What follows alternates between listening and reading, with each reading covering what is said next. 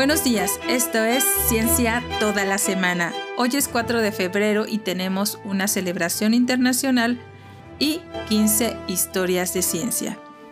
Pero antes, ¿quién dijo?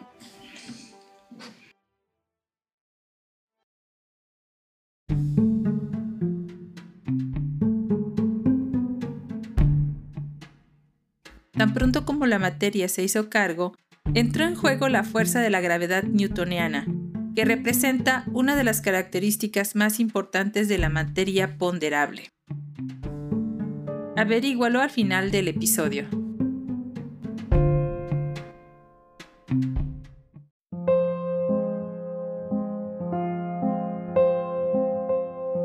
Hoy celebramos el Día Mundial de la Obesidad. La obesidad es una epidemia mundial esta condición aumenta el riesgo de enfermedades graves como el cáncer, la diabetes y las enfermedades cardíacas. El Día Mundial de la Obesidad se celebra anualmente el 4 de marzo. Destaca los factores ambientales y médicos que contribuyen a las altas tasas de obesidad. El día también se enfoca en lo que todos podemos hacer para terminar con el estigma alrededor de la obesidad. Vivir con obesidad no es una elección y es algo muy difícil. Examina tus puntos de vista sobre las personas con obesidad y aprende a ser más tolerante. No contribuyas con el abuso o la discriminación si te toca presenciarlos.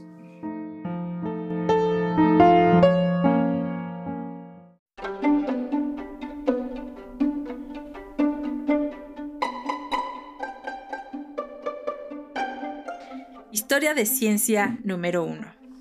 Príncipe portugués y navegante.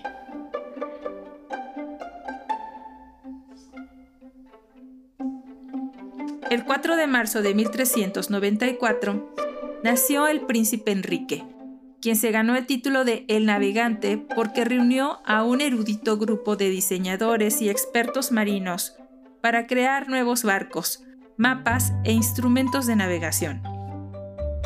Enrique luego financió expediciones para utilizar este conocimiento en la navegación en alta mar y explorar las costas de África Occidental y acumular un enorme cuerpo de conocimientos marítimos con cada expedición. El príncipe supervisó las primeras etapas del proceso que ganó a los portugueses un imperio global. El comercio de esclavos trajo a Enrique enriquecimiento y gloria. Por extraño que nos parezca al día de hoy, Enrique no fue criticado por esto, sino que por el contrario, fue ampliamente felicitado y aplaudido por encontrar una nueva fuente de riquezas, dañar las redes comerciales islámicas y dar a los paganos la oportunidad de conocer la fe cristiana. Estos argumentos se utilizaron para justificar el colonialismo en la mente de quienes lo llevaron a cabo durante los siguientes 400 años. Significativamente, el Papa describió a Enrique en una bula papal como nuestro Hijo amado y un verdadero soldado de Cristo. El navegante estaba en el apogeo de su fama y poder, pero por supuesto era mortal, y murió el 13 de noviembre de 1460 a los 66 años.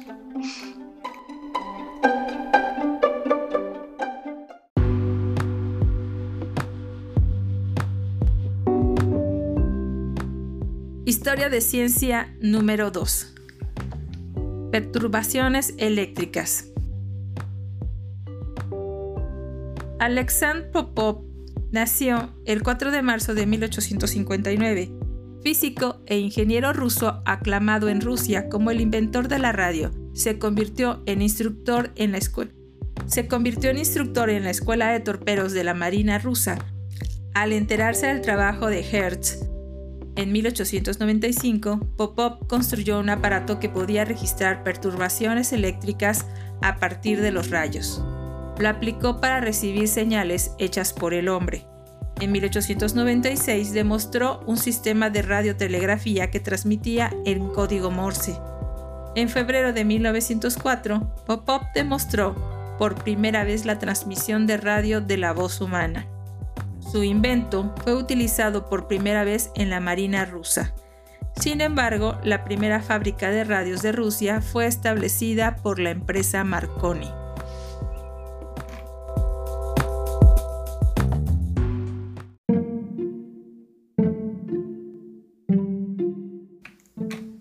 Historia de ciencia número 3.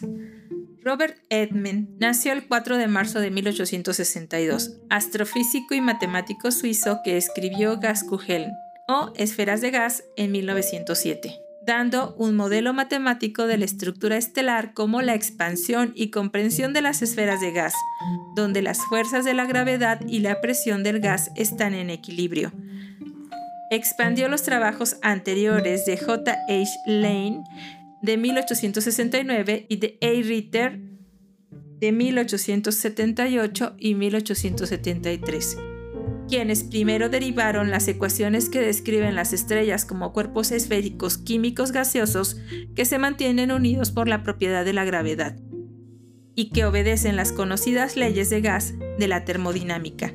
Durante cuatro décadas, la ecuación de Lane-Edmond fue la base del trabajo teórico sobre la estructura de las estrellas, sus temperaturas y presiones centrales, masas y equilibrios. Edmond también ideó una hipótesis que ya no se toma en serio para explicar las manchas solares.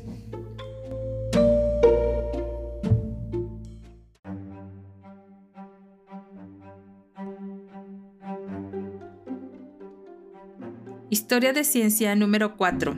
Teoría de la Kulturkreise. Fritz Greipner nació el 4 de marzo de 1877, etnólogo alemán que avanzó la teoría de la Kulturkreise o complejo cultural que postulaba la difusión de esferas culturales primitivas derivadas de un solo tipo arcaico.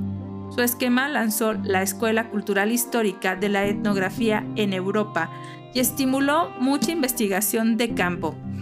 Fritz consideró la difusión cultural o transferencia basada en algunas formas de interpretación entre sociedades. Fritz consideró la difusión cultural o transferencia basada en alguna forma de interpretación entre sociedades como el mecanismo por el cual se propagan los rasgos culturales. Su trabajo, aunque no fue ampliamente aceptado, abordó temas importantes, comprender cómo se han desarrollado las sociedades humanas y la fuente de nuestros puntos en común y diferencias es vital para el establecimiento de un mundo pacífico en el que las personas de todas las culturas pueden llegar a vivir en armonía. Los académicos posteriores descartaron sus ideas, argumentando que la cultura humana es demasiado compleja para haberse desarrollado en base a las interacciones descritas por Greibner.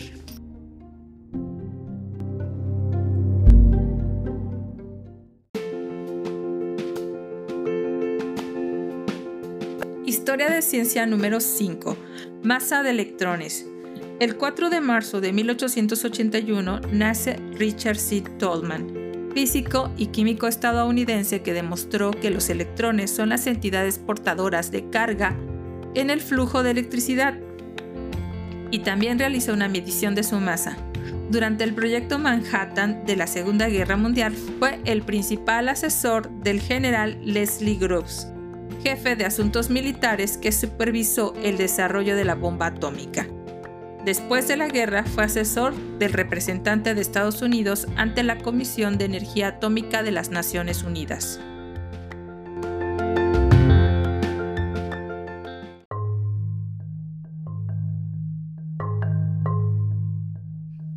Historia de ciencia número 6.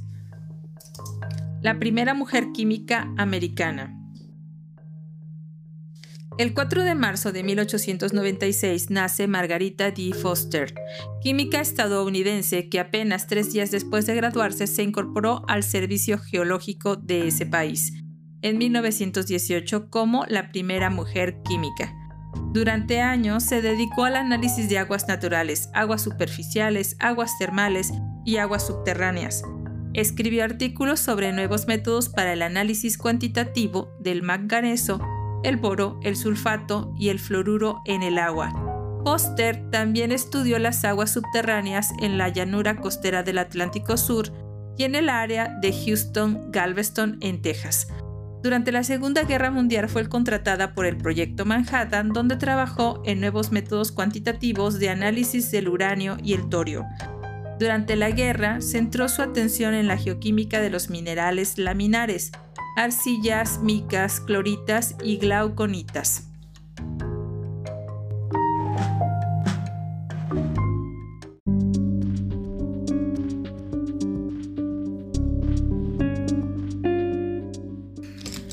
Historia de ciencia número 7. Tipos de sangre. William Closer Boyd nació el 4 de marzo de 1903, inmunoquímico estadounidense que junto con su esposa Light durante la década de 1930 realizó un estudio mundial de la distribución de los tipos de sangre. Descubrió que los grupos sanguíneos heredan y no están influenciados por el medio ambiente. Supo, a partir del análisis genético de los grupos sanguíneos, que las razas humanas son poblaciones que se diferencian únicamente en sus alelos. Sobre esta base, dividió la población mundial en 13 razas geográficamente distintas, con diferentes perfiles genéticos de grupos sanguíneos.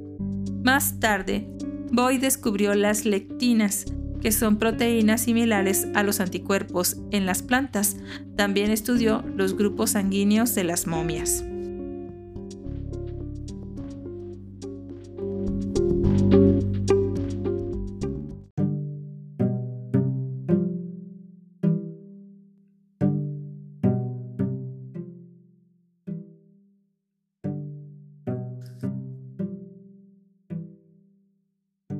Historia de ciencia número 8. Una colosal explosión.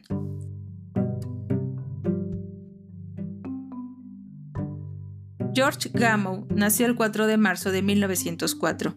Físico nuclear, cosmólogo y escritor estadounidense nacido en Rusia, uno de los principales defensores de la teoría del Big Bang, que describe el origen del universo como una colosal explosión que tuvo lugar hace miles de millones de años.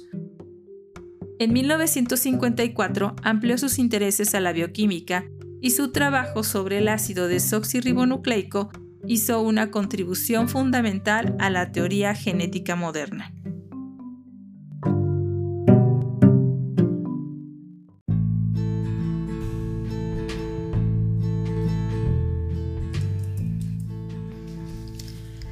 Historia de ciencia número 9. El tifus era una epidemia nacional el año de 1906 en México está marcado como el año en el que el tifus causó 4.000 muertos. Sin embargo, la epidemia de tifus tenía varias décadas desarrollándose en nuestro país. ¿Qué pasó en, 1906? Podemos remontarnos hasta la época prehispánica. Cuenta Bernal Díaz del Castillo que el licenciado Carlos Ponce de León, enviado por el emperador Carlos V para investigar el comportamiento de Hernán Cortés, Después de abordar el barco, se presentó pestilencia en él y que más de 100 personas que viajaban en la misma nave presentaron modorra y dolencia, muriendo unos en el mar y otros al ser desembarcados. El licenciado murió al noveno día en que enfermó. Estudios interesantes afirman que la tifo existía no solamente en México, sino en toda América. Los cronistas dicen que con los primeros conquistadores vino también el tifo europeo, o fiebre pestilencial. La forma clínica ataxo adinámica era señalada como modorra, frecuente en largas travesías marítimas. Se le conoció como matlazahuatl, tarbadete o tabardillo mexicano, tres formas de llamarle a la misma enfermedad, al tifo epidémico. La historia del tifo epidémico es larga e interesante, pero podemos señalar algunos años claves o sobresalientes. En 1541, según cuenta Fray Bernardino de Sahagún, que se enterró en Tlatelolco más de 10.000 muertos de tabardete, y así continuó las siguientes décadas en los que el tifus empezó a aparecer en las políticas públicas que se iban desarrollando. Por ejemplo, en 1618 por ejemplo, en 1618 se imprimió un tratado de higiene y climatología con el título de Sitio, Naturaleza y Propiedad de la Ciudad de México, hablando del tifo, refiriéndose a él como una enfermedad muy frecuente. En 1900, tan solo en la Ciudad de México, con 300.000 habitantes en ese entonces, el número de enfermos con tifo registrado fue de 1836. El año de 1906 es clave porque la Secretaría de la Instrucción Pública otorgaba un premio de 20 mil pesos a quien descubriera el germen patógeno del tifo y otros 20 mil a quien descubriera el método de inmunizar contra este germen o el medio de transmisión del mismo. Con ello inició una carrera científica de investigación para encontrar tanto la cura como la prevención de esta enfermedad.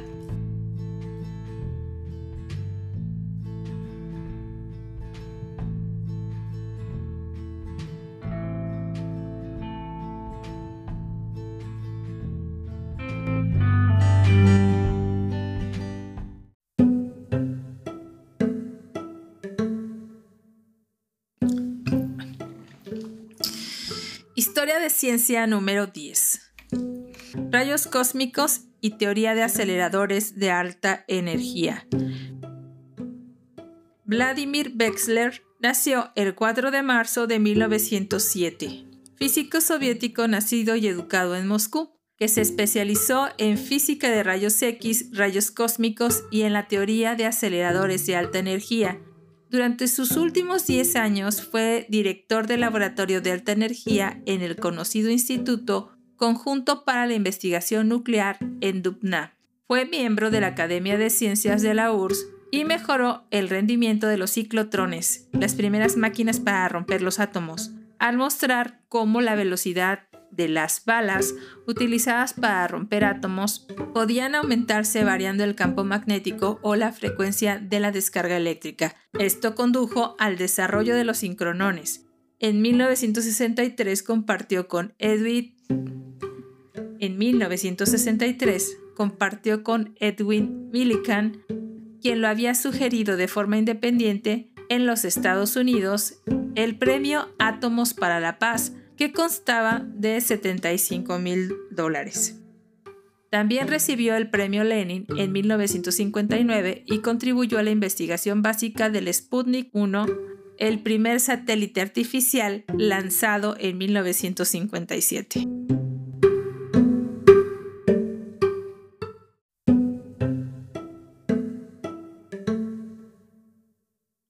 Historia de ciencia número 11 la computadora Baby. El 4 de marzo de 1922 nace Geoffrey Colin Tutti, informático inglés que junto con Tom Kilburn se sumó al proyecto de Frederick Williams para diseñar una memoria de ordenador. Para probar la memoria se construyó una computadora apodada Baby, que fue la primera computadora del mundo con programa almacenado.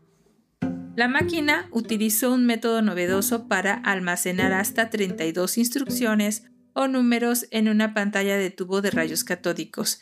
El 21 de junio de 1948 terminó su primera prueba con éxito, invirtiendo 52 minutos y alrededor de 3 millones y medio de operaciones aritméticas para encontrar el factor propio más alto de 2 a la 18.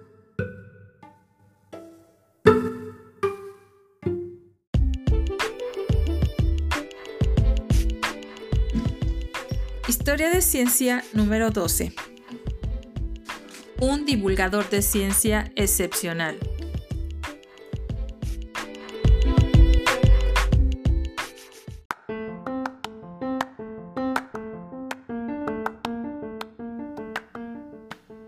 El 4 de marzo de 1923 nació Patrick Moore, astrónomo aficionado inglés, escritor y locutor de radio, el cual fue educado en casa debido a una enfermedad infantil, y fue durante su infancia que adquirió su interés por la astronomía observacional.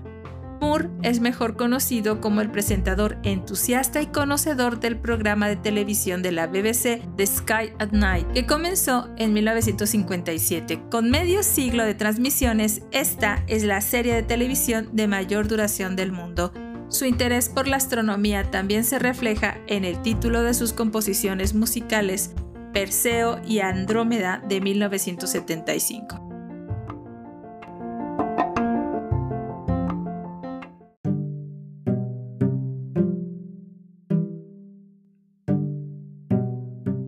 Historia de ciencia número 13. Cometas y globos de gran altura.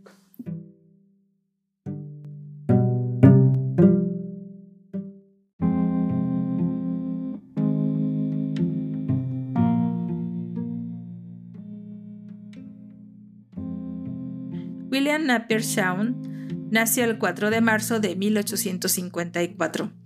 Meteorólogo inglés que aplicó su formación en matemáticas. Estudió la atmósfera superior utilizando instrumentos elevados por cometas y globos de gran altura.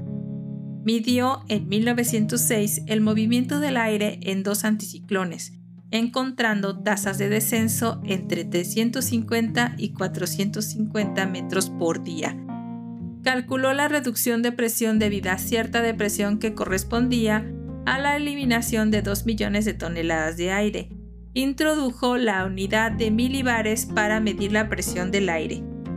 1000 milibares es igual a un bar y esto es igual a una atmósfera estándar, y el tefigrama para ilustrar la temperatura de un perfil vertical de la atmósfera.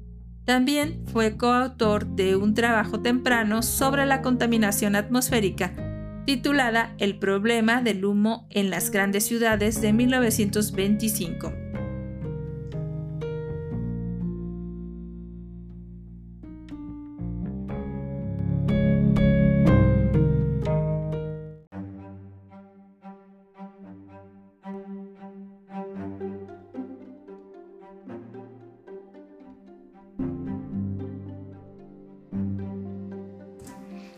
Historia de ciencia número 14. La supercomputadora Cray. En 1977, la primera supercomputadora Cray 1, enfriada con freón, se envió al laboratorio de los Álamos y se usó para ayudar a la industria de la defensa de Estados Unidos a crear sistemas de armas sofisticadas. Este sistema tuvo un rendimiento máximo de 133 megaflops, y utilizó la última tecnología, circuitos integrados y tecnología de registro vectorial. La Cray 1 no se parecía a ninguna otra computadora de antes o después. Era una máquina cilíndrica de alrededor de 2 metros de alto y 3 metros de diámetro. Pesaba 30 toneladas y requería de su propia subestación eléctrica para proporcionarse energía. El inventor Simon Cray murió el 5 de octubre de 1996 en un accidente automovilístico. Sus innovaciones incluyeron tecnología del registro vectorial, tecnología de refrigeración y amplificadores magnéticos.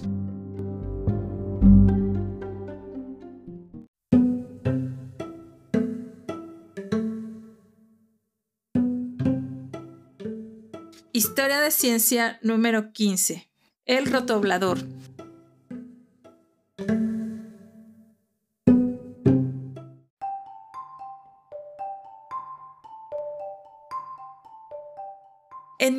1991, el doctor Maurice Buchbinder anunció el rotoblador, una herramienta de limpieza de las arterias, en la reunión anual del Colegio Americano de Cardiología, usando una cabeza de diamante que gira a 200.000 revoluciones por minuto en un eje pequeño solo de 9 milésimas de pulgada Insertado en una arteria obstruida, las obstrucciones podían eliminarse con éxito en aproximadamente el 95% de los casos. Este procedimiento es particularmente útil para obstrucciones endurecidas y calcificadas. El bloqueo se pulveriza en partículas más pequeñas que el tamaño de un glóbulo rojo, partículas que salen del torrente sanguíneo sin causar daño.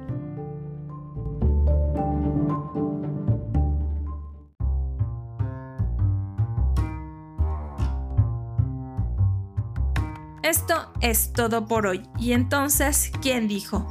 Tan pronto como la materia se hizo cargo, entró en juego la fuerza de la gravedad newtoniana, que representa una de las características más importantes de la materia ponderable.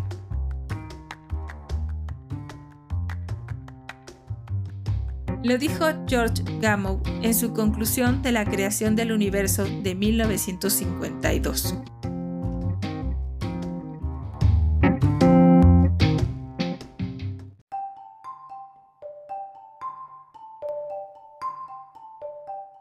Te gustan las historias de ciencia, escríbenos y dinos qué te parecen. Nos encuentras en nuestras redes sociales Cucharaditas de Ciencia en Instagram, TikTok, Twitter, Facebook y muy pronto en YouTube. Hasta mañana.